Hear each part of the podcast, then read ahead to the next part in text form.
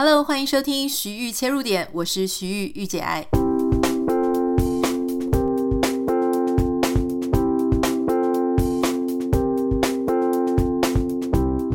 欢迎收听今天的节目，今天很开心要为大家邀请到非常受到大家喜爱的这个苦苓老师。为什么今天要邀请苦苓老师呢？是因为前几天。我们就是有讲到，就是呃，这个政论节目的名嘴。那老师呢，他其实一直都是我在这条路上的一个指导我很多的前辈。他就跟我讲说，叫我放下这一条说媒体会自律的心。所以今天我们直接请苦林老师来跟我们聊一聊关于台湾电视圈名嘴的这个生态。我们欢迎苦林老师。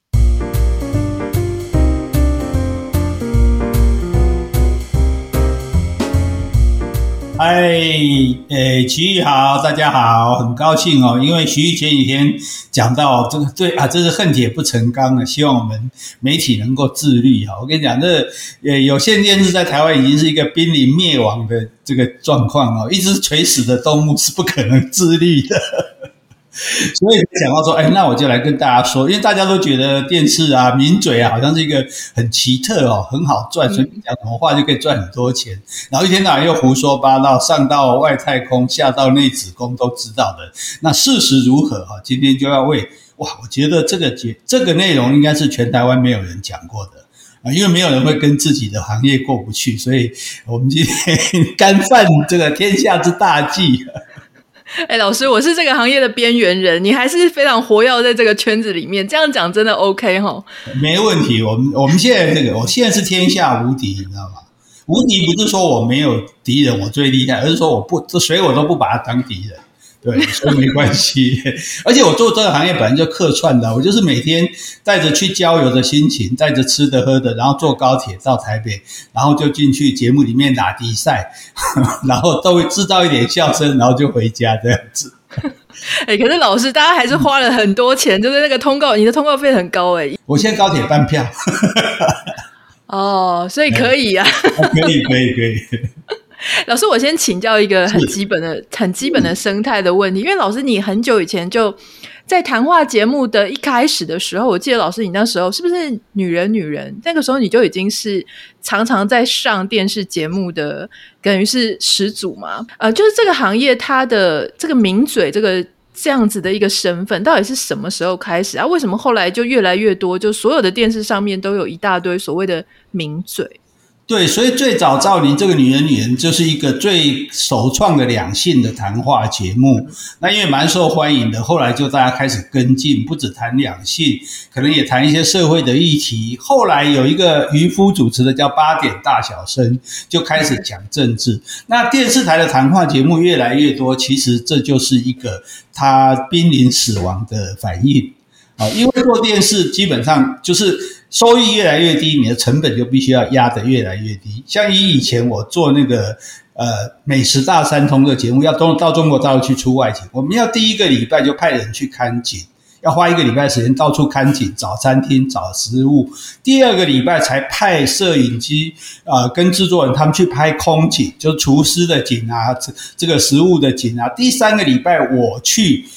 拍我讲话的部分，我跟这个厨师或者什么人互动的部分，然后第四个礼拜再做后置，那这样四个礼拜下来只能做四集节目。你知道这四集节目如果是谈话节目，在摄影棚里一天就可以录好，哎，所以花的钱几乎是十分之一不到。所以大家后来发现，谈话性节目是。这个最成本最低的节目，讲几个人来讲话就够了。但是它的因为收视率本来它收视率是不高，可是因为现在所有节目收视率都变得很低。就如果你的收视率到一，竟然就庆功宴。你知道以前保镖这个连续连续剧，它的收视率是四十，诶 就说就是从四十到变成一都已经庆功宴，所以变成大家既然都很低，所以谈话性节目算起来也不低了。那又成本又少，所以每一台都拼命的做谈话节目。是因为不是大家爱做，是因为这个最简单做，最便宜做。我上节目都有主人会跟我说：“你昨天讲到哪哪里那一个地方收视率特别高，所以你今天看能不能再讲有关那样的东西哈？”那你说这个名嘴哈，那其实大家觉得名嘴是一个好像很简单的行业，其实名嘴这个行业是非常困难的。就第一个就是名嘴他的收入并不高。啊，大家觉得说，哎，通告费，其实通告费，我跟你说，通告费当然也有还算不错的，可是就是每个人的通告费是不一样，也有低的，然后我也跟你讲，也有免费的，就是我上节目不要钱的，甚至还有我付钱去上节目的，呃，因为有一些，比如说他从事某一个行业，他如果上节目红了，他的生意就会变好。所以他们是不是愿意花钱来来来上节目？尤其像最近有关什么医生的节目，那个花到很大的钱的哦。所以就说大大家花的钱不一样。那至于说经常上节目的这些名嘴，因为他们的困难就在于哪里？就在于说，因为你每天对每个什么事情你都必须要有话说。哦，这是很困难的。比如说，你讲一个东西啊，讲这个隐喻八卦也好，讲政治也好，就是说你必须讲的跟人家不一样。可是大家来的知识资料来源都一样啊，所以讲起来怎么会不一样？所以你就必须要爆一些内幕。哦，那这些内幕从哪里来的？呃，有很多其实就是自己编的。因为如果如果你这一这一次的来宾每个都在爆内幕，然后你坐在那边不吭气，大家觉得好像你很逊。因为名嘴他是，我就早上讲，我是应招的，就是说。虽然你可以上通告哈，就就好像在这个电视里面，大家说这个人是。演员咖，这个人是歌手咖，这个人是主持咖，然后最低的咖叫什么咖？就叫通告咖，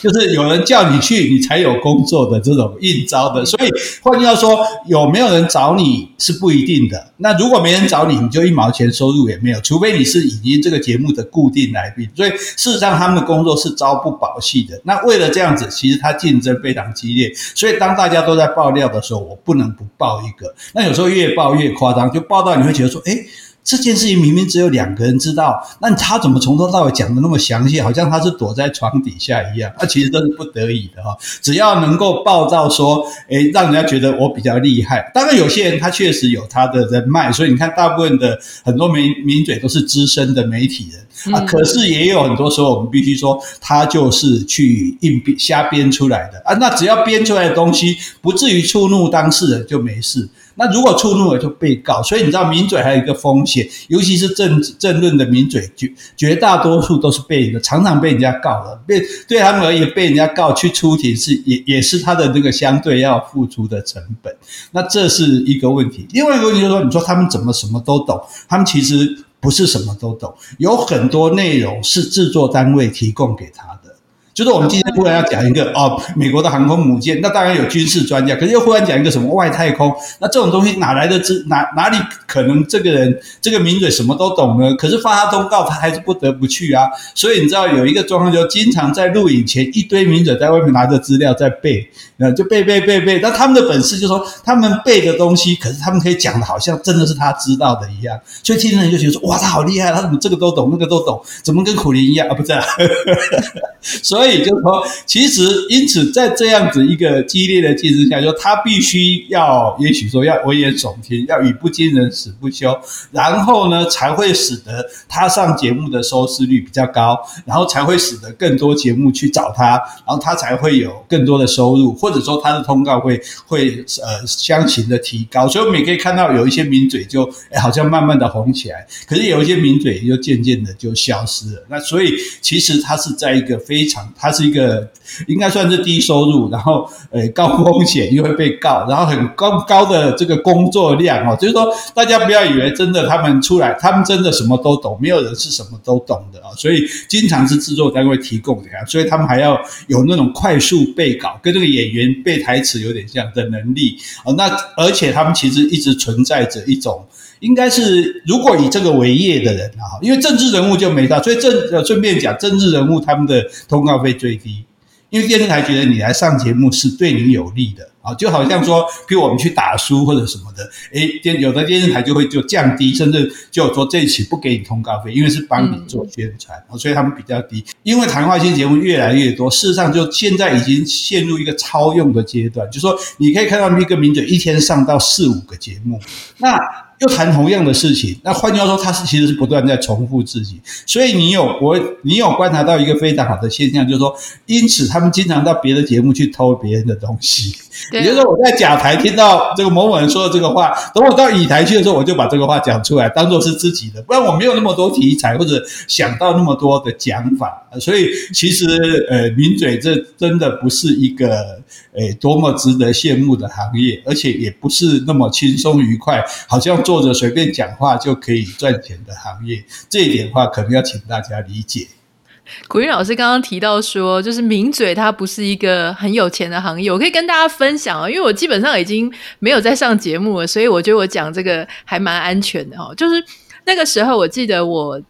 我进去开始当一些呃来宾的时候，那个时候其实钱就已经不多了，可能大概四千到六千不等。啊、我真的还拿到六千，拿到六千的时候好开心哦。可是大部分的时候大概都是四千块。那有一次我去上了一个政论节目，结果他就是给我三千，然后我有一点惊讶，我想说，哎，不是至少也有四五千吗？然后怎么会有三千？然后我就跟他讲说，嗯，就是我我的。价格我希望可以再稍微多一两千，然后他就跟我讲说，哦，可是我们的习惯是呢，就是跟你约好，就是长期固定配合，一个礼拜固定发你三次，那一次就是三千，哦，等于是要用量来制价的意思就对了。然后我那时候想一想说，嗯，不要，因为我这个人很不喜欢化妆，然后我想说我去那里要坐在那里梳头，又要化妆，然后还要想不能穿重复的衣服，但我又不会很爱买衣服。我妈每次看到就跟我说，你为什么每次上节目都穿一样的呢？因为她会把我上节目的照片拍下来，然后他会依照我穿的不同的衣服，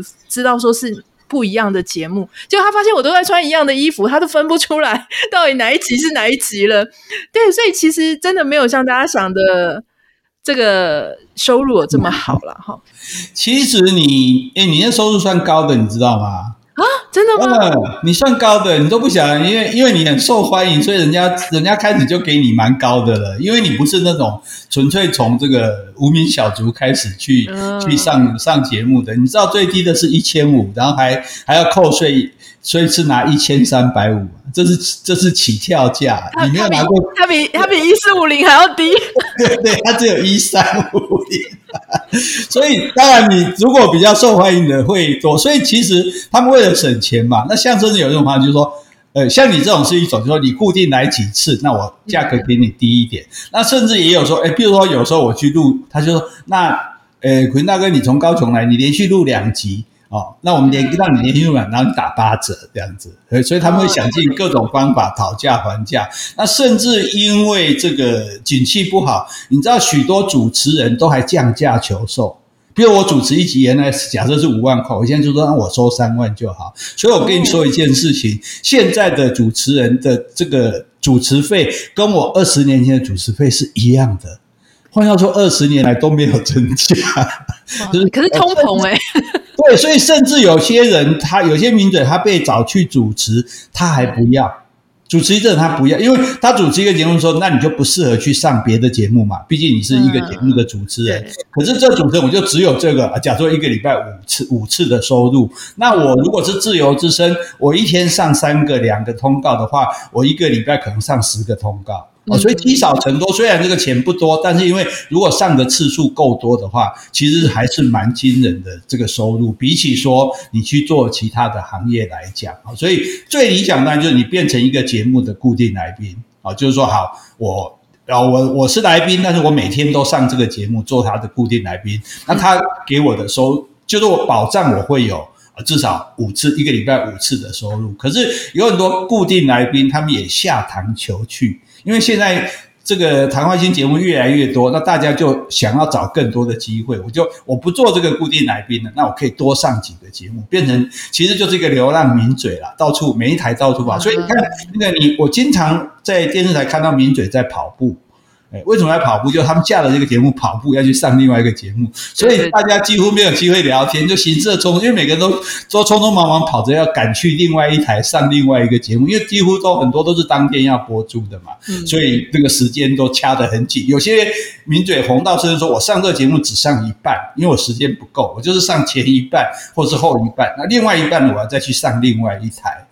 我要贡献一个小小的八卦，就是我不知道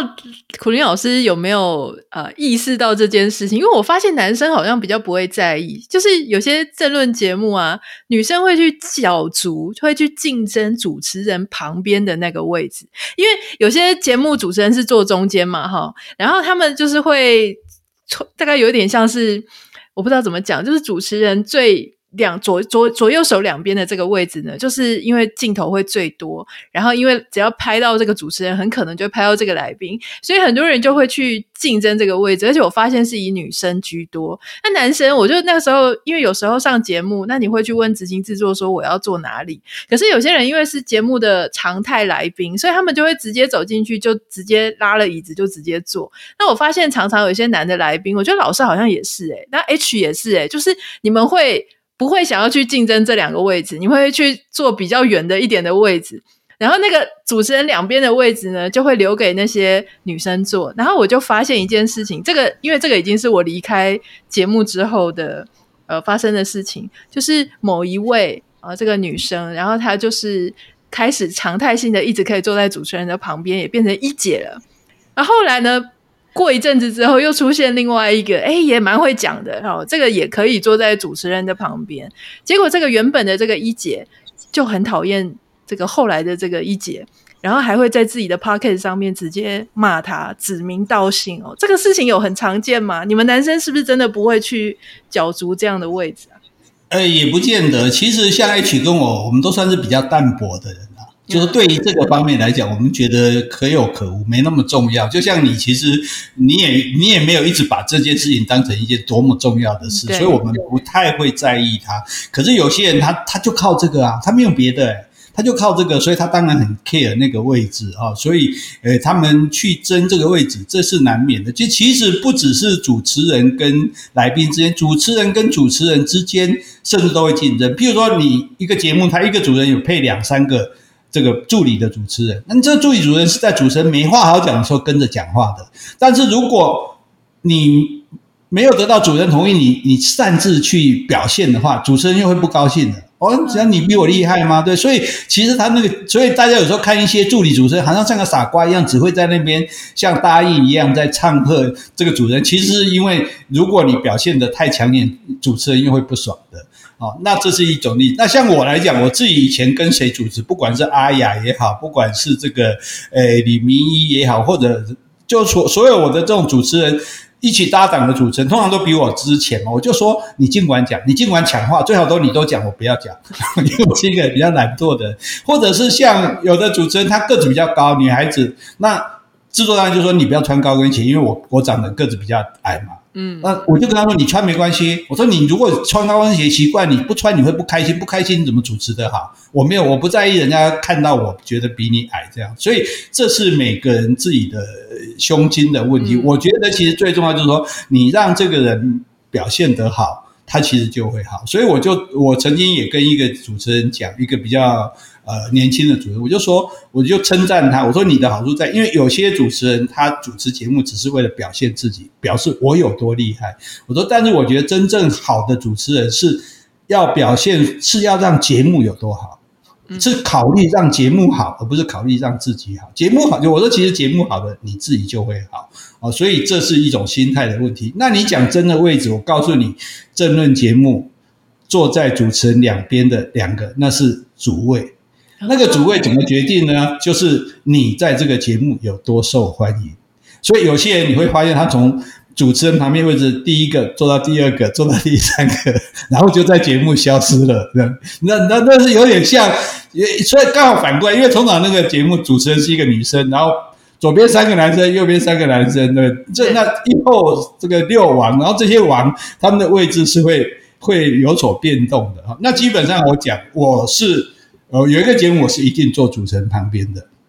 可是有一次去录的时候，居然说让我再让一个位置，把旁边的位置让出来。为什么？因为原来有一位立法委员，他上次来的时候他是坐在第一位，就坐在第二位，我坐在第一位。之后他去跟电视台抗议，我是立法委员呢，为什么让我坐那个位置？所以电视台才那一次说好吧，那这一次。就让他坐第一个位置，我当然不 care，我根本不不在乎坐哪里，对。但是第三次就不请他了，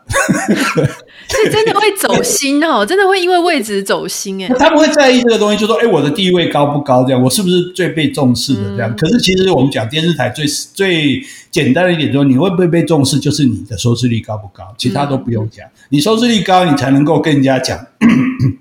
对不起，你收视率高，你才能跟人家讲价嘛。你收视率高，你才能跟大家讲条件，否则的话都没有。但是问题是我这个人又很懒惰，我就从来不管我的收视率，我到现在也不管我的书卖了第几名，我的收视率或者说我 Podcast 有多少人听，我就是一个这种，你说是淡薄也好，要讲难听就是淡挪来的。但是对我来说，这其实是本来比较轻松的啊。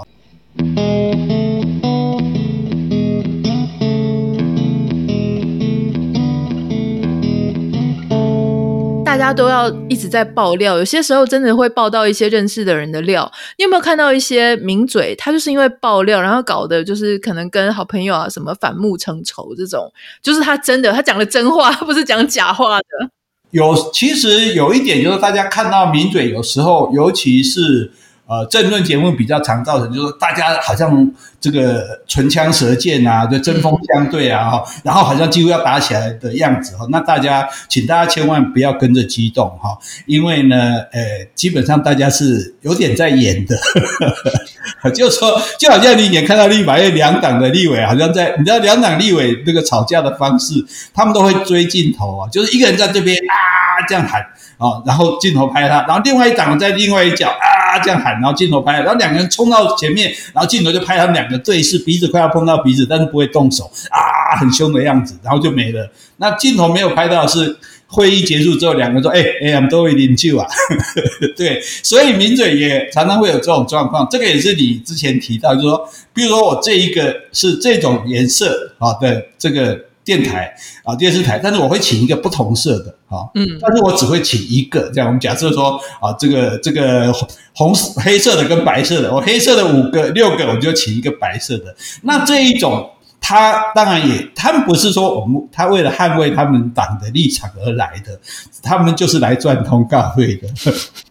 他们也知道来这边一定。不能够畅所欲言，那甚至如果有什么意见不符，会被大家围殴。好，那个这种我们把它叫做炮灰名嘴，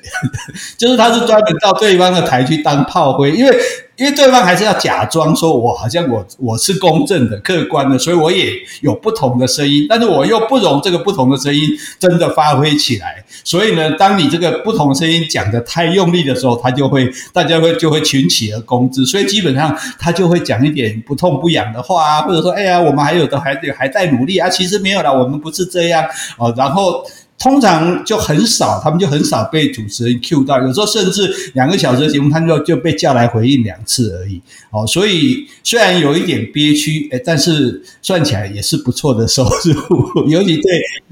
对民意代表来讲，我就坐那边啊，听他们骂我的党，骂一骂，骂一骂，然后我回应两声，然后坐着再再听他们骂一骂，骂，我再回应两声，哎，我也领了钱走了，所以又加上常常上电视的这个知名度，所以哎，对他们来说这也是不错的哈。所以真正搞到说上节目的人彼此都知道对方的分寸，所以很少会在节目里面去攻击对方，或者是说对方的坏话。嗯、那最近有一个名人，那是因为他碰。到 Me Too 的事件，他的受害者把他当初的呃讲话的内容，那他是在批评别的名嘴的话，嗯，被播出来了，那那这当然非常的尴尬哈，而且他讲的我觉得也不尽是实情，有点常跟女孩子吹牛的那种口气啊。但是至于私底下，我们大家大家都是很就是呃。维持这个生态的和谐。譬如某个人讲话的时候，呃，基本上除了那个炮灰，我们基本上我们是不会去打断他的话的，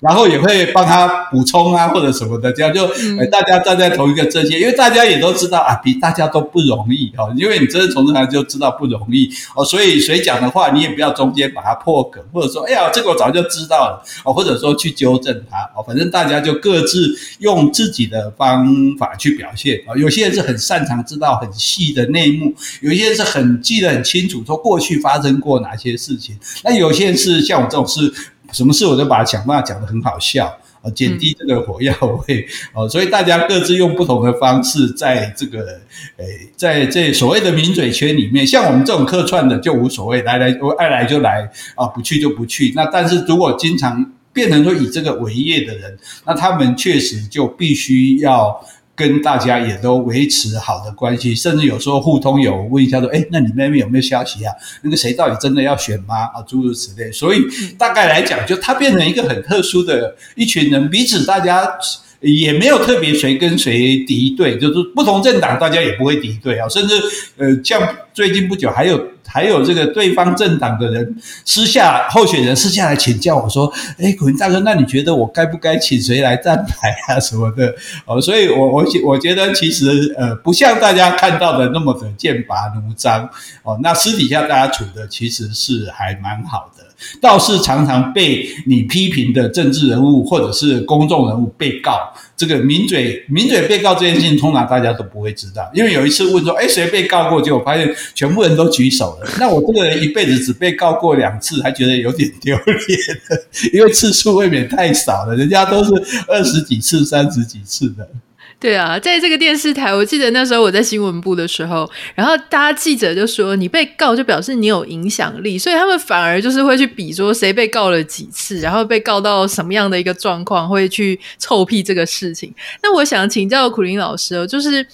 因为上一次我在节目当中就提到说，我很讶异，怎么因为我就没有什么在看政论节目，突然在看的时候发现，哇，大家怎么讲话起来会骂说你这个猪头啊，这个猪八戒啊，笨蛋、白痴，甚至是什么渣男之类，就是会讲一些这种我觉得蛮难听的一些标签诶。可是你说骂得越难听，讲得越夸张，然后越狗血的，其实就是越能够拿到通告，对不对？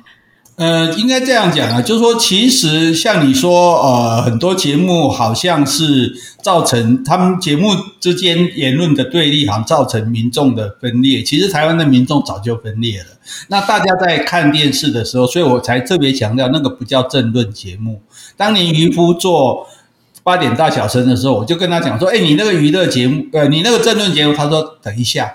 我这个叫做 entertainment，我这是娱乐节目，你不要搞搞错。所以其实大家用娱乐节目来看待它就对了哈。如果真正的政论，像这个可以指明，像石板明夫、像汪浩、哦，像张国成老师，他们讲的那个叫政论节目，好不好？其他我们我们啊，当然当然你还是可以属于那边的。我觉得我们就是一个娱乐节目，让大家开心，或者那所以大家看的也是各取所需。我是黑色的，我就找黑色节目看；我是白色的我就找白色节目看，我满足说对对对，我就是这样想的。大家为什么你说没有那种很客观中立的节目？因为客观中立的节目两边人都不要看啊，你到底是站在哪一边的？所以大家需要的是同温层取暖哦。所以除了极少数的节目，它就是。他两边都骂，然后呢，他什么都做啊，不管社会的外太空什么都做，那个节目反而很受欢迎啊。所以其实来讲，就是呃，你说骂得越凶，就一定会越受欢迎，那也不一定啊。这对于当然，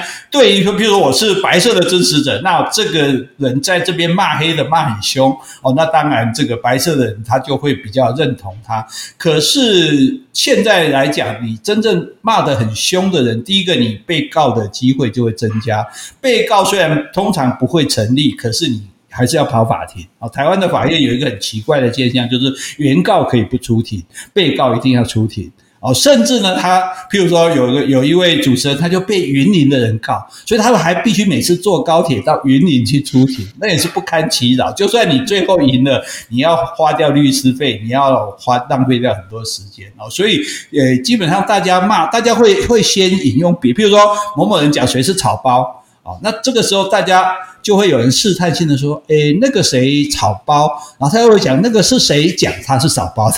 先把那个第一个讲的人说出来哈。然后大家当然难免因此就说，有时候讲的为了这个效果，或者是真的是义愤填膺，我不知道哈。然后就好像会措辞比较不是那么好啊。但是其实我发现最近一个趋势，比较受欢迎的名嘴，他是一个是他。条理很清晰，就说我讲的很清楚，我为什么会这样讲啊？让、嗯、让大家很容易的了解这个意思。第二个就是他比较好笑，很凶的乱骂人的这一种名嘴，我其实觉得听那个观众也会渐渐觉得说，哎，你你这样也不见得是很好。所以像你说黄伟汉，对啊，他就是一个很好，他就是一个口不出恶言的人。那其实你只要把道理讲得清楚。啊，来龙去脉讲得清楚。那即使，比如说他立场也许跟我都不一样，但是像他，我就是觉得，诶，我是可以尊敬他的人，我可以好好的跟他谈话的人啊。所以我觉得你说的那种状况，其实慢慢的在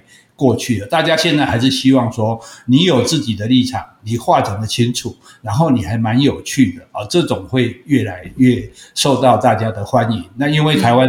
所以大家其实名嘴很可怜那。你要想每如果他每天要去讲，问题是不一定每天有新的事情啊。你如果只有影剧八卦什么那些，当然还还可以说比较精彩，可是那个讲个两天就没了。那讲政治，那如果两三天没有什么发展。那那你要讲什么话？你又不得不讲哦，所以就难免说，呃，有词穷的时候。这其实也是名嘴的痛苦，就是说，你天天，因为只有这个人可以骂，你叫我天天骂他，你家小孩再坏，你骂他骂个一小时，你应该也骂不下去了吧？哦，所以所以变得有的时候就无以为继，或者是说。呃，不断的重复，像我就曾经听到一个名人，因为我刚好在另外一个节目碰到他，后来又在下一个节目也碰到他，那他可能不记得了，但是我就听到他对他的讲法从头到尾像在放录音带一样，就是完全相同的内容啊，只是因为在不同的台哦，也有人会这样子。那那我自己是觉得说这样这样是不太好意思啊，这样对我们供应产品就好像说我今天 p a c k a g e 跟上礼拜的一模一样，那我怎么好意思啊？当然他们是在不同频道，所以有些人他其实确实所以你看名嘴很辛苦，又有高的风险，又有低的收，不是很稳定的收入，然后又很怕说自己没有话好说，那自己去编也未必能编得出来。好，所以，诶，我觉得大家哈，这个，因为现在在台湾讲人家名嘴，似乎不算是一种称赞，有一点，对，有一点 跟网红一样啊，都是负面形容，负面的名词。对对对，所以，但是大家就说，嗯，诶诶，这也只是一种谋生方式而已啦，哈。大家如果这样用比较轻松的态度去看他，然后从他们那里去得到一点，如果说大家要了解政治。因为了解政治有一个困难，就因为现在的台湾的电视新闻，我们顺便提到，虽然跟我们主题不是很有关，我们的电视新闻也非常的离谱。就说我以前心目中想，一个电视新闻一小时，当然开始是国际新闻嘛，对不对？嗯、再来是国内重大新闻嘛，再来才是社会新闻嘛。我们的现在新闻不是诶，一开始就有两辆车相撞，再来就是谁又在街上打谁，再来又是什么谁家气爆炸，就就完全你你几乎看不到，然后偶尔再出现一个政治人物去拜庙，然后就完了，好像全世界都不关我们台湾的事。那这这是这其实也是收视率造成的哦，所以因此会让你觉得说。那那要怎么去了解？所以我建议大家，如果你说，哎，我想要关心政治，那可是我又呃不想没有办法从电视新闻里得到这些东西。那如果你从网络上，网络它一定又推你爱看的东西给你，那你也只是看到一些耸动的标题。那我是觉得，像我自己看这个争论节目方法，就是，诶，到那个时间打开电视，然后就就这一台看一下，那一台看一下，跳来跳去看一看，大概知道他们今天。哎，有些什讲些什么事情，有发生什么事情，半小时大概就可以了。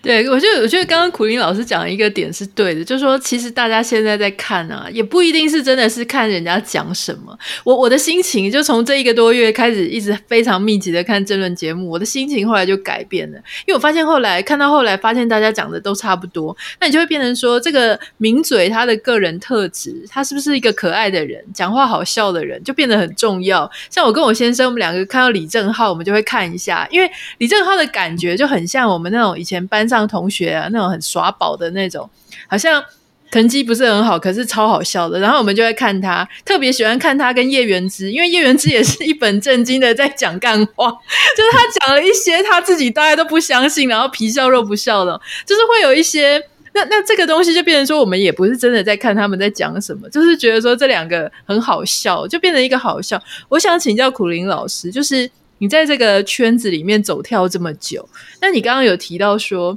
就有些人他可能呃台上啊台下不太一样，或是台上台下还是很一致，可不可以跟我们分享？你有没有遇过那种名嘴台上台下真的差很多？就是你觉得说怎么会明明看起来，例如说明明看起来是个很严肃或者很内向的人，然后结果突然到了场子上面，哇，就是龙飞凤舞的，或是说他本来他可能支持的是。A 档，可是他到节目上，他就已经被贴上了 B 档的标签，或是你有没有看过这种变色龙型的人？嗯，也不能说到变色龙的地步了啊。但是对有些人来说，就说其实他们可能心目中把自己定位是演员，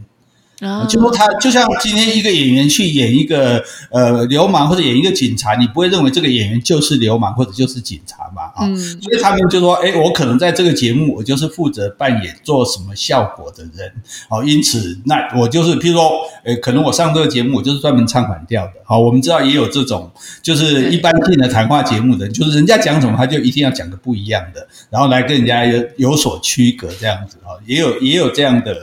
人，那所以上节目的人有一些，他就是他个人的个每个人的个性不同，当然不至于到说很内向、很避暑了啊，很严肃，否则大概也不会去上这种节目。上上节目很很很正派的，呃，或者说很正经那上节目，就是我刚刚讲的那些那些真正在讲政论的好。所以对大多数人来说，他就说我今天就是这一个小时、这两个小时，我就是来演出的。那我演出的目的呢，就是配合这个。这个节目它本身有这个电视台，我们知道他希望针对哪一些人，他希望来贬低什么人或者攻击什么人啊，或者呃或者说不要说攻击，就说啊，我们就是来探讨某一件事情的是非。嗯、那我就站在他们，我会我不至于扭，大大概不至于扭曲到自己说我明明想的是 A，我故意讲成 B，但是我可以做一些做一部分的隐瞒。就说选择性的讲，就我我可以讲我认同的部分啊。那像我有一位名嘴还跟我，他说其实，譬如他去某一个台，他就知道这个台一定要这样讲法，那他就说我如果要这样，我不讲啊。所以那个台也会跟他妥协，就说好，那如果讲到这个部分，比如说要骂谁的时候，你不用骂。但是但是其他部分你还是可以照讲这样哦，所以大多数人他会选择性的啊，譬如说你刚像你刚刚讲，既然你讲到名字，像叶元之，那他如你看他在那个呃绿的节目里面比较憋屈的样子啊，因为他硬要辩辩辩不过嘛，所以有的时候就有一点，就是我们就所以我开玩笑说他，我说哎，叶元之你那个元应该是那个方圆百里的圆，而不是元气的元，我说你的名字应该叫月皇。自言之就是谎话的话，然后然后必须要去言之嘛，这是我当面跟他讲，所以我们也很熟，所以开这个玩笑没关系。可是他如果到了蓝的节目里，哇，你知道他这个义正词严，对他差很多，对对，就很多。那因为呢，在不同的环境嘛，所以你也没他也没有说谎，他只是在不同的地方，就说我讲到这么多，讲到这个地方能容许的，所以等于说他们每一次的上场就是到一个剧场去，然后这个剧场我今天来应该扮演什么角色，我应该扮演攻击手，我就噼里。拉开火，我今天是扮演炮灰，我就忍耐，这个能够活下来就好。呃，所以其实，如果从这个角度来看，其实就很很精彩。那像你说的，李正浩他就是一个我，其实我心目中，我刚才讲最受欢迎的。名嘴就是像他那种样子，就说他他是不管男女都骂的啊，你你我我反正我有一个固定的一个呃价值标准，那你只要违反这个标准，我不管你，我都我都批，我都骂。然后呢，但是呢，我又用很清晰的条理告诉你，我为什么会批评他。然后呢，有时候又讲得很好笑哦，所以他现在是。当红的这个名嘴，他有时候一天会到六个通告，他真的很好笑啊！对对对，所以其实慢慢的有这种，所以我觉得还这是一个好的走向，就大家尽量往这个清啊有立场清晰、好笑的角度走。所以我我是觉得说也还好，但大家千万不要像你那样。我要是早知道你要那样看争论节目，我一定会阻止你。那个会看到，那会看到吐的。因为我就是一个很认真的人嘛，然后我想说，哎，我要好好来研究到底国民党他们是怎么样要要选出他们的征召他们的总统候选人，所以我就真的是每一台都看，然后我就想要很认真了解事实的真相，然后后来就这样看一看，发现哇，还真真有趣哎！我就看了这么一个半月，结果快吐了，好累。是一是这样啊，我觉得大家看这些谈话性的节目，就是呃。当做茶余饭后的一个消遣，看完之后一笑置之，就说，呃，大家就是不要太认真，不要太激动，因为讲那些讲的人表面上看起来很认真、很激动，其实。真都不是真的，真没有那么认真，也没有那么激动，他们都没有那么相信他们自己讲的话。那我们千万也不要傻傻的就跟着相信了哈，嗯、你就当做看韩剧啊、看看日剧一样的心态去看这些人在那边啊，这个在那边斗嘴啊，或者在那边夸大其词啊，或者在那边呃报一些所谓的内幕啊，哈，那诶其实如果你从这个角度看，觉得也蛮好玩的，诶你你就会发现哦，你其实可以慢慢发现他们各自就等于演员不是都。各自有他们的特色嘛。那这些名人他其实也有各自他的特色，他是走什么风格的，走什么路线的哈？是文青风的、泼妇风的，哦，还是这个专门爆料风的哈？或者是那种这个这个有点要死不活风的？其实如果你从这个角度看，哎，其实我觉得也也是可以得到另外不同的乐趣的。嗯，我想请教苦林老师，你刚刚有自己有提到这个 Me Too 的事件，我想请问哦，就说名嘴圈也爆了几个几个 Me Too 的案例，你会觉得很意外吗？还是说，其实你在这个走跳的过程当中，其实你大概可以感觉出来，有一些人是怪怪的，就是说这个东西你，你你有应该怎么讲？就说你会意外吗？这个事？这个事情其实不意外啦，因为光讲一点，因为有一位。也算是名嘴，就是比较资深的这个媒体人，女性的媒体人。她说她以前是专门跑国民党，她说国民党那些大佬每一个碰到她都是用两手把她手小手握在里面这样摸啊摸的。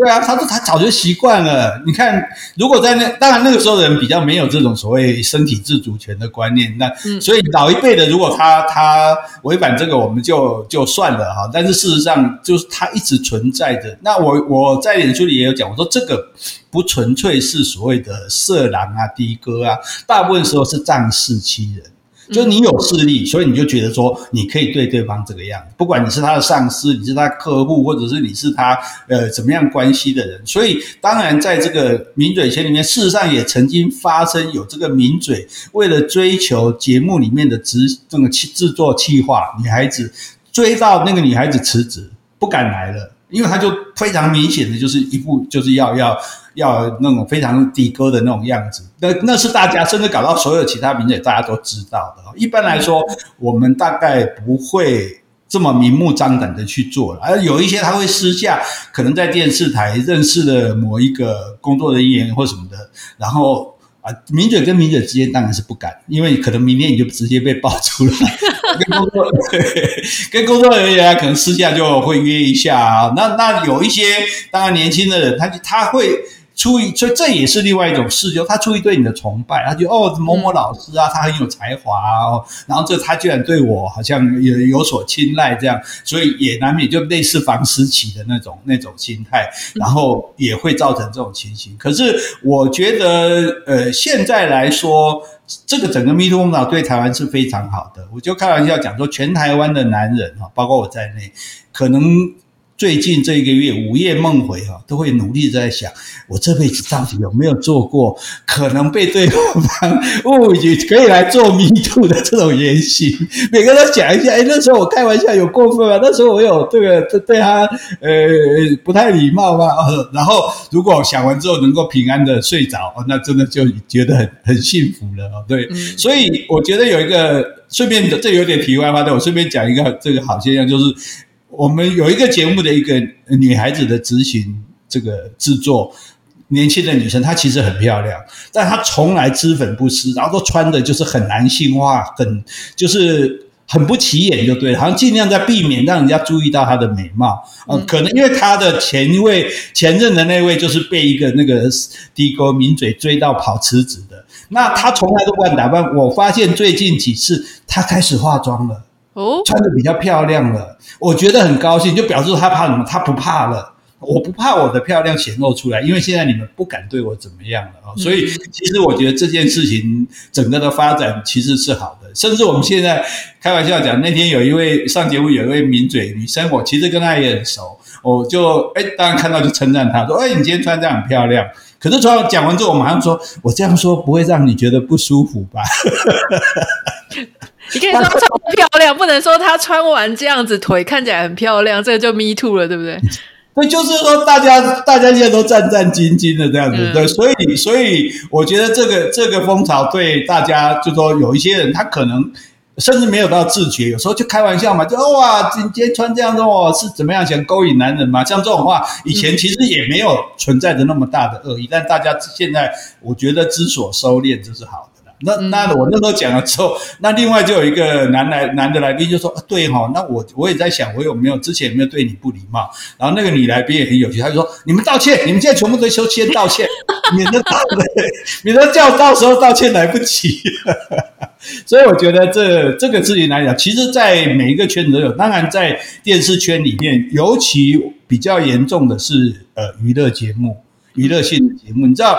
所以我们另外讲一点，就名嘴为了为了要上电视接通告，那除了不拿钱的，甚至有主动付钱的，然后就所以它是一个呼之即来的行业。可是呼之即来，下一句就是挥之即去。那你被挥之，你又不想去，那结果有什么办法？就是。有一些，比如经纪人，他推这个小咖的角色，那上了节目表现当然也不是特别吸引人，那但是他还想再上节目，去跟制作人啊、呃、拜托，制作人会说好吧，那让他来可以，叫他穿少一点。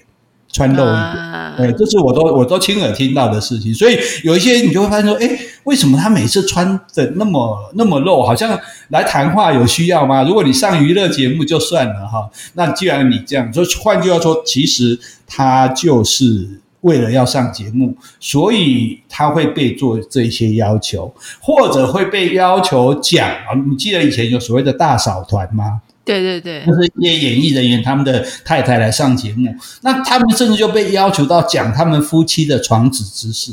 嗯，那就是那件事情其实是有点不堪的。老实讲，这种事情怎么样也没有必要去说给人家听。可是他说，那不然没得讲啊，你因为你你们夫妻哪有那么多事情好讲？那你要上的话，那你就得讲。你上次就甚至有很多剧情，这个我要顺便再讲，很多时候。啊，包括这种比较呃，就是一般性家庭性，比如婆媳问题啊，或者夫妻问题啊，这种问题的，那这种更好玩，就是说，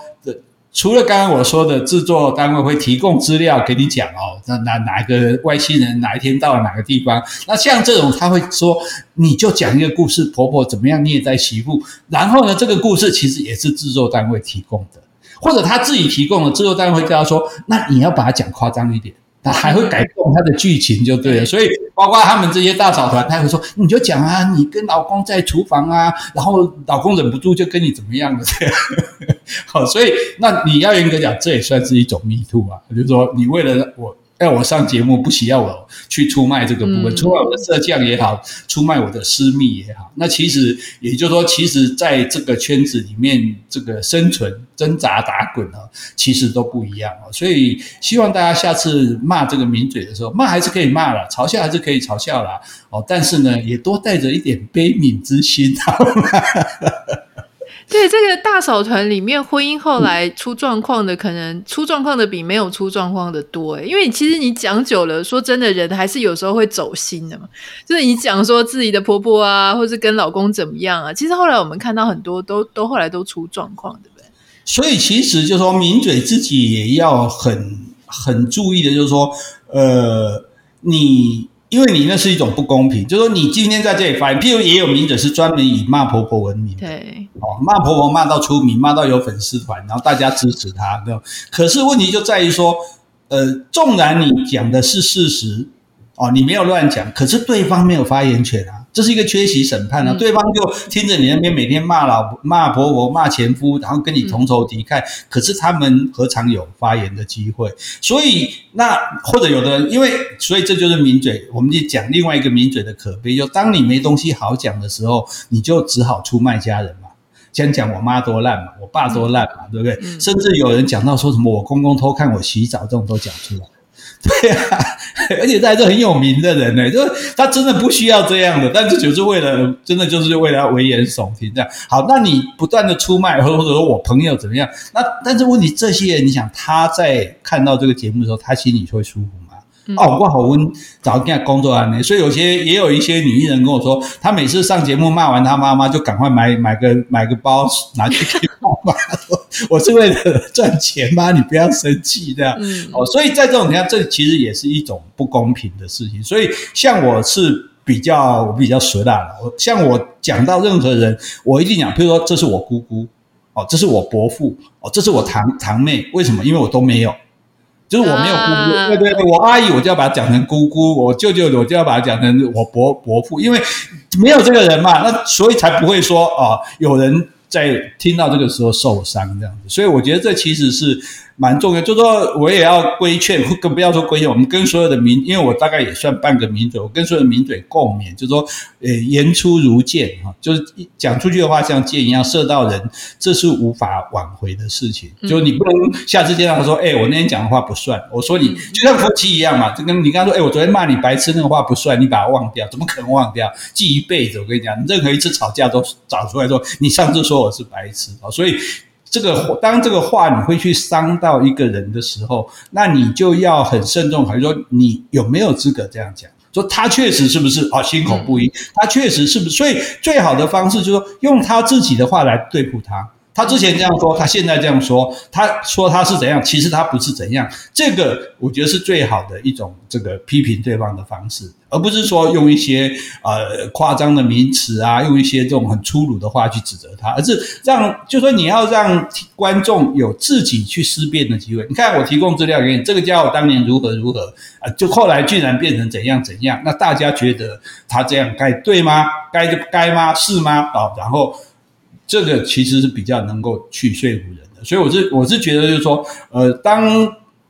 名嘴的工具，它的最有利的就是他的话，但是他的话也是一个最容易伤害到别人的东西。那你伤害到别人，就有可能反伤到自己嘛。因为因为被你伤害的人一定会想办法说，诶，什么时候会对你不利这样子啊？所以我我是觉得说，我们说该说该说的话，但是还是要说有凭有据的话。那尤其是不要做说到会伤人的这种话啊，就是说会伤害他或者说贬低他的人格的这种话。那这样子自己也会比较安心一点啊，自己也不用每天在担心会不会被告啊什么的哦，诸如此类的。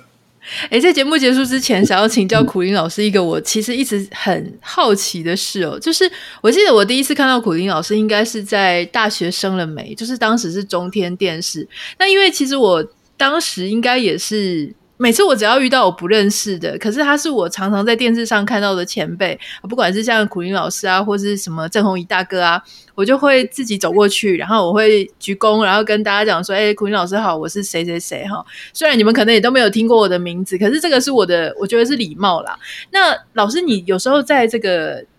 电视圈就是在这个上通告的时候，你会看到一些你真的从来不知道他是谁，也没看过他，也不知道他叫什么名字，不知道他做什么的。这种时候，你们要你你是抱着什么样的心情去认识一个人？还有就是说，这个是一个新人的进场嘛？那还有时候，就像你刚刚讲的，有些名嘴或者有一些来宾，默默的他就突然就淡出了。那这些名嘴或是这些来宾，他们后来淡出都去做什么了呢？他的起跟他的落。老师是怎么看这个事情的？好，那这个其实你讲到跟别人哦，你知道我是一个很内向害羞的人。通常大家听到这个话，都会，我真的很内向害羞，我连跟人家去问路都不敢。我最怕去什么邮局啊、区公所这些地方。我我我我其实，你看我在那边台上呢夸夸其谈，其实私底下我是一个很不擅长去跟人家交际或者去认识别人的人。哦，所以像到那些场合来讲，我也不太会主动去跟人家打招呼。那这些新的年轻的艺人，因为我大概在台湾，我也算我的。观众和读者大概也跨三代了，有就是说阿公从阿公到儿子到孙子，大概都都有这个我的所谓粉丝这样。那当然还不够，因为听说张小燕是跨了五代的哈，所以我尽量活长，我尽量活长一点，看能不能再多跨一代哈。那这些年轻的这些人，所以就说有一个很大的差别，就极少数，现在大多数是非常没礼貌的，就说他看到我就当做不认识这样。或者他真的不认识我，可是就算不认识，一起来上节目，你作为一个新人，你也可以说啊，您好，我是某某某这样。对，没有哦，就当做无视于你的那种存在。越来越多这种情形，当然这些人我也不认识他，所以我没办法过去说，哎，你好，我是谁这样。那但是他们就真的完全可以对你相应不理。可是话说回来，也有很像有一个叫小八的张雨绮，他有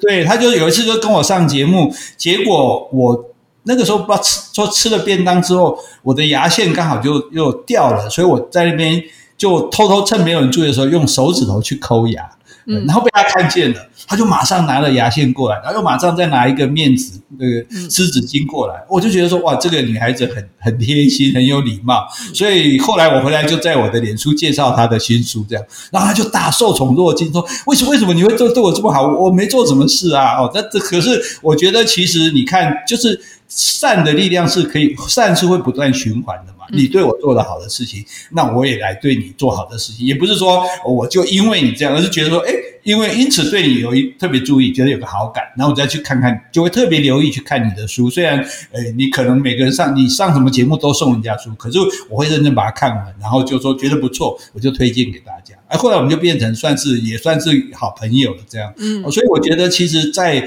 这样的一个圈子里面，当然他有。非常竞争，非常激烈。你知道，有一些名嘴甚至还是故意去压制对方的。就是你这个名嘴，其实我刚开始的时候，我也是，我去上政论节目，因为对政论节目而言，我是新人嘛。他其实有些人是排斥我的，他们觉得你这家伙，你懂什么作家，你懂什么政治，所以他们会刻意有意无意说，哎，这个你也不知道啊，然后你那个怎么样啊？那但是你慢慢的，当然你用你一方面用你的实力。啊、哦，就说，哎，大家觉得好像你表现也不差哦，你也，你居然这个也懂，那个也懂。另外一方面呢，私底下就说，你可以打好跟他的关系。譬如说，其实我们都觉得说，我们都喜欢讲话给人家听。其实每一个人最喜欢的是有人愿意听他讲话。嗯，所以我就会去跟一个比较，譬如说，他也许本来对我比较不是那么友善的女生的名嘴，我就问他说，哎，那个听说你也喜欢看那个大陆剧，那最近有看到什么好剧吗？哎，他就开始跟我讲。哦，所以后来变成我们两个之间的关系就变得很比较亲善了啊，甚至另外一个人他是一个教授，哎，我就问他说，哎，那教授你在你现在开什么课？他说，哦，开自动化汽车什么啊？我就去请教他。其实我也不是真的想要懂，说，哎，那自动化汽车是怎么样？然后他就讲给我听。那从此以后，哎，他也对我很好。就说，其实，其实就是人人际关系这这种这种圆融，这不是圆滑。所以大家有时候觉得说，哎，我们人不要太圆滑、太世故。可是我觉得圆融，你你这么用一个小小的力量去跟人家把关系弄好了，那弄好了之后，你们相处就很好嘛。因为比如说你们一样上节目的时候，这时候讲话，他就不是来吐槽你嘛，或者说故意来抓你的漏洞嘛。啊，而是说，哎，甚至你漏掉，他还补充；你忽然想不起来，他还会帮你补充。那你也可以帮他补充，变成相辅相成，甚至形成一个有点像集体作战的力量。那这个就是这个不是制作单位可以安排，只是说你们之间彼此建立起来的关系可以安排的。要否则的话，有些名嘴你知道，甚至一个很有名，他已经是呃通告费最高的这种呃，就是综艺咖、综艺的名嘴，他会专门，譬如说，假设这一个人。来，这个来宾是跟他旗鼓相当很厉害的，他会故意破对方的梗，就对方要讲一件事情的时候，他中间就把他插话，让他没有办法把这一个完整的笑话讲下去，嗯，来让对表显得对方没有他那么厉害，所以他他的对象不是在于说，呃，我就说这个节目我把这个节目做得多好，而是在于我自己有多好。像这种心态的，其实也是有的。所以在这种情形下，就在名嘴在这个圈子里，有一些他会觉得，他会慢慢的就说，其实他是一个消耗很大的一个东西，就是说你不断不断的要去拿东西出来，你不断不断的要重复一些东西，其实没有人能够经得起这样长期的消耗。所以有些人，你看有些节再怎么样再红的节目啊，康熙来了，你也有做不下去的一天，为什么？因为每个人每个人是有限的嘛，不可能说，哎，我永远不断的挖东西出来给你。你像，就算我们只是做个 podcast，我们是每天也得绞尽脑汁想，哎，今天要讲什么，明天要讲什么。对，对，那那那如果你要去对上那么多节目或者有那么大的量的时候，其实有很多人其实是自己不堪这个损耗，就没办法再去做这样的事情了。嗯、那另外一种呢，是说他可能就说跟制作单位上面起了冲突啊，有些人他会有大头症。就觉得说哇，我现在很红了，我怎么样？然后就对对方提出一些比较不合理，比如说可能啊待遇上的要求，录影要配合我的时间啊，甚至迟到早退啊，那大家开始觉得说，那你这个家伙难搞，那我就不发你通告而已嘛，没什么了，就没有人是不可或缺的。我常常跟很多朋友强调这一点啊，任何位置都没有一个人是不可或缺的啊，这个除了上帝以外，大概所以你。这甚至也不见得，尼采尼采就说上帝没有也没关系啊。那另外一点就是他自己的人际关系没有处理好啊，变成说，哎，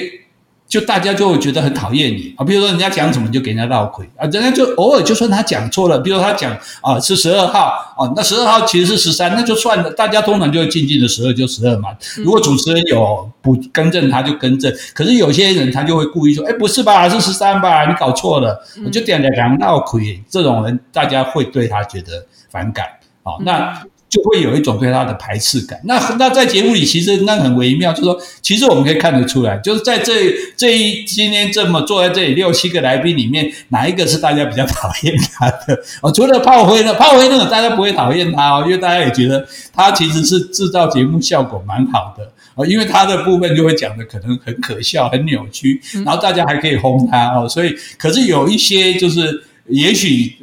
立场是比较相近的，可是因为他的这种态度，会让大家觉得说这两派到底。嗯，哦、那那这个拍到底，制作单位当然也会感受到。那除非说你特别受欢迎，否则的话，制作单位觉得说找找这个来会让像像让其他几个不高兴，那我干脆就不找你啊、哦。所以慢慢的，大概他们也都会淡出，也也有人就淡出这个所谓的名嘴圈。哦，那可是。一般来讲，因为他们大部分都是媒，如果政论界他们都是媒体出身的嘛，如果娱乐界他们就是本来就是做娱乐的，通告对他们而言只是，其实很多人啊，譬如说娱乐界很多人他上通告是为了维持他在外面收接案子的知名度，对，这个价码，就是我常常在电视上被看到，所以现在啊，这个某某庙办一个活动要找我，那大家在商量说，哎，这类电视有看过，没办法，就叫你来。所以，或者说啊，怎么这个企业的这个尾牙啦什么的，所以他们其实有时候就是以他们的收入或者以他们名声，其实已经不需要来上这种通告来赚这种小钱了。可是呢，他维持在电视上的曝光率，可以增加他们其他方面的收入。嗯，所以他们可以这样做。因此，即使这些名嘴，呃，他们本来就是。因为没有人是生来就准准就就做名嘴这一行的哦，所以他本来各自在自己的行业，然后有机会来做了名嘴，甚至成为专业的名嘴。那可是如果不做了之后，大概又回到自己的行业去，对啊，那再继续的，或者说转而到网络上，有些人就干脆说好，我自己到网络去自己做 YouTube 啊，就觉得知名度够了，我可以，那我可以完全，其实我其实如果要谈。政治或什么，或者谈任何东西，我其实都比较喜欢一对一的。就是说我去上一个啊，这就算政论的这个 YouTube 也好，或者说我们的 Podcast，就是你可以畅所欲言，因为你知道那个你你六七个人，然后诶有的时候一节半个小时甚至一小时，主持人还没有 cue 到你，所以你还要对，你知道很厉害，就是你还要想办法把你的要讲的话切进去。因为你说都没有 cue 到我，我乐得轻松。可是如果这个节目结束之后，人家觉得感觉你没有来，那完蛋，那表示你的存在是可有可无嘛。所以你还要想办法，就算主持人不 cue 你，你也要想办法把你要讲的话切进去。因为你准备好的话，如果他已经进行到第二个主题，你就没用了。那问题是你这个切进去的时间，你又刚好要抓在说，诶，有人讲话完了，然后主持人讲话还没有讲话的时候。哦，因为你不能说，呃，他已经 Q 了哪一个人，然后你又把话切进去去抢他的话，这样他也会不开心的。对，所以你还要这个抢话的这个时机哦，是非常的重要的。那这个运用之妙，存乎一心。这个以后我们戴耳机会想学，我们再开课教大家。开玩笑，我只是说，那其实这也不是一件很容易的事情哈。但是那个反正来来去去嘛啊，那。大家，如果你觉得自己也可以，你觉得你也适合做一个名嘴，我觉得也不错。但是不要把它当成你的专业，因为这个东西真的不可靠。好，哪一天谈话节目忽然不流行了？哪一天说不定你知道现在 AI 这么进步，哪一天三六个名嘴都是 AI 生成的，对，各自可以做出不同的样子，然后各自代表不同的立场讲不一样的笑话。哦，对，好莱坞的编剧都失业了，对，那联合国的翻译员都失业了。对，我觉得照这样下去，名嘴也会很快失业的哈。所以，那那哎，最后的这样，你既然都提供了，我也提供一个八卦。好，你知道大家上电视想尽办法，对不对？要穿露一点啊，讲私密的话啦，嗯、哦，是去拜托人家什么的啦，哦，那有没有潜规则？我想应该倒不至于啦，因为利益没那么大哈、哦。但是如果讲到电影，我真的我以前我的书有拍学生电影嘛，那时候学生电影很流行，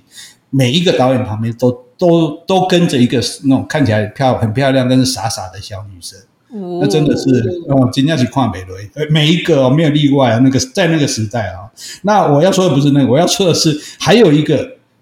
可以，大家不是刚刚讲你想上名当名嘴吗？那问题是你第一次怎么开始？这很困难。那有一个好办法，我去上过一个谈话，一般性的谈话节目，有一个主持人，然后来宾。那因为我连续录两集，我就发现除了我，因为我比较难得上台北，我录两集之后，还有另外一个贵妇。完全不认识，也没听说过他的名字，然后他也不太讲话，就大概讲了一两句话而已。但是呢，哎，我发现，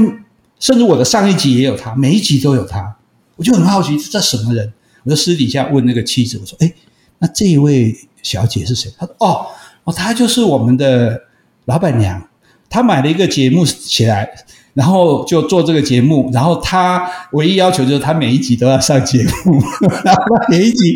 对对对，他每一集就穿的很漂亮，然后这边坐的很端庄优雅，然后讲两句无关紧要的话，然后然后他就反正他就成，他也变成电视的名嘴。所以如果你钱够多，做名嘴也是有可能的。哎，这样有没有很励志啊？哇，太刺激了！很开心哦，今天谢谢苦林老师来跟我们分享这个关于台湾名嘴圈的生态。我相信很多内容都是大家在电视机前面或者你在网络前面，你根本不知道啊、原来实际上面的一些文化运作是这个样子。我们非常谢谢苦林老师。可是我现在有点担心呢。怎么说？我我觉得等你等你这一集播出之后，我再去上电视，会不会大家都用仇 仇恨的眼光？